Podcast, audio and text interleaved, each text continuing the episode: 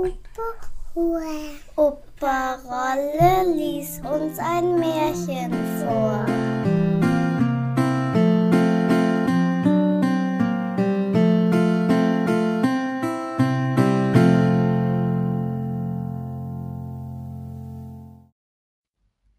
Rotkäppchen Es war einmal eine kleine süße Dirne, die hatte jedermann lieb, der sie nur ansah.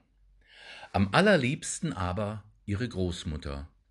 Die wusste gar nicht, was sie alles dem Kinde geben sollte. Einmal schenkte sie ihm ein Käppchen von rotem Samt. Und weil ihm das so wohl stand und es nichts anderes mehr tragen wollte, hieß es nur das Rotkäppchen. Eines Tages sprach seine Mutter zu ihm Komm, Rotkäppchen, da hast du ein Stück Kuchen und eine Flasche Wein, bring das der Großmutter hinaus, sie ist krank und schwach und wird sich daran laben. Mach dich auf, bevor es heiß wird, und wenn du hinauskommst, so geh hübsch sittsam und lauf nicht vom Weg ab. Sonst fällst du und zerbrichst das Glas, und die Großmutter hat nichts. Und wenn du in ihre Stube kommst, so vergiss nicht, Guten Morgen zu sagen. Und guck nicht erst in alle Ecken herum. Ich will schon alles gut machen, sagte Rotkäppchen zur Mutter und gab ihr die Hand drauf. Die Großmutter aber wohnte draußen im Wald, eine halbe Stunde vom Dorf. Wie nun Rotkäppchen in den Wald kam, begegnete ihm der Wolf. Rotkäppchen aber wusste nicht, was das für ein böses Tier war und fürchtete sich nicht vor ihm. Guten Tag, Rotkäppchen, sprach er. Schönen Dank, Wolf. Wo hinaus so früh, Rotkäppchen? Zur Großmutter. Was trägst du unter der Schürze? Kuchen und Wein, Gestern haben wir gebacken, da soll sich die kranke und schwache Großmutter etwas zu gut tun und sich damit stärken. Hm, Rotkäppchen, wo wohnt deine Großmutter? Noch eine gute Viertelstunde weiter im Wald. Noch eine gute Viertelstunde weiter im Wald, unter den drei großen Eichbäumen. Da steht ihr Haus. Unten sind die Nußhecken, das wirst du ja wissen, sagte Rotkäppchen. Der Wolf dachte, das junge, zarte Ding, das ist ein fetter Bissen. Der wird noch besser schmecken als die alte. Du musst es listig anfangen, damit du beide erschnappst. Da ging er ein Weilchen neben Rotkäppchen her, dann sprach er Rotkäppchen, sieh einmal die schönen Blumen, die ringsherum stehen. Warum guckst du dich nicht um? Ich glaube, du hörst gar nicht, wie die Vöglein so lieblich singen. Du gehst ja für dich hin, als wenn du zur Schule gingst. Und ist so lustig hausen in dem Wald.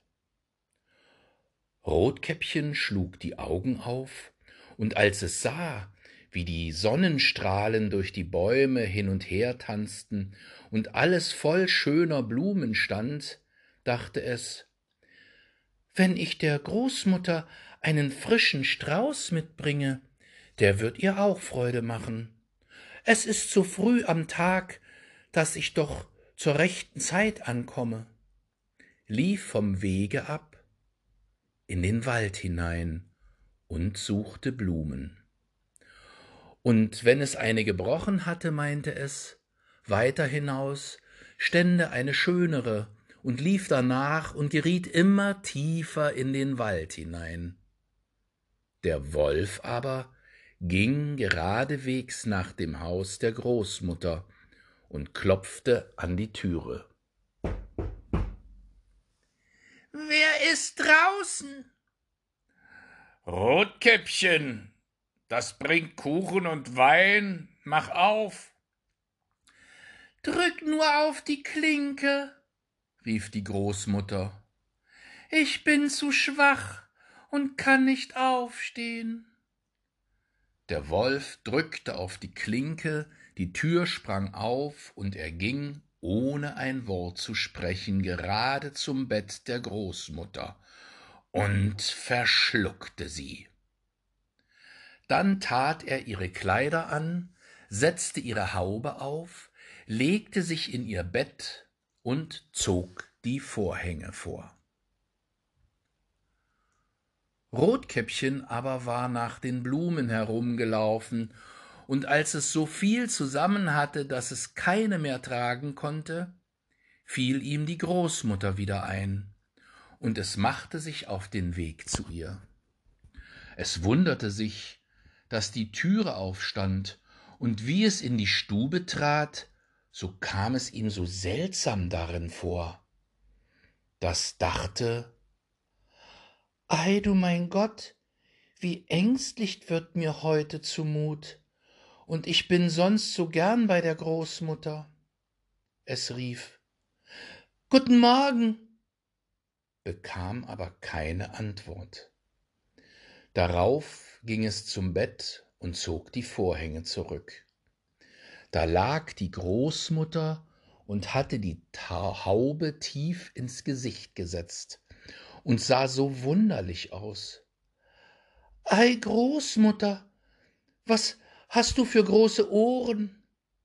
Dass ich dich besser hören kann. Ei, Großmutter, was hast du für große Augen?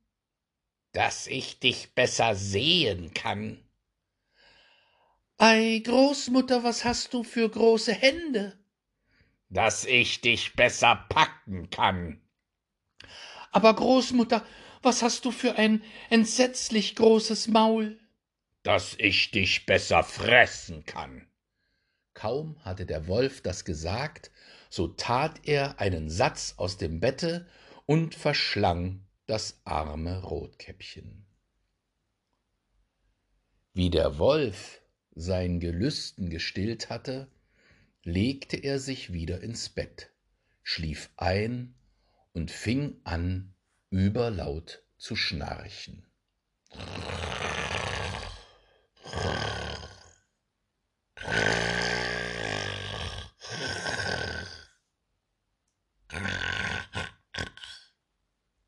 Der Jäger ging eben an dem Haus vorbei und dachte, wie die alte Frau schnarcht.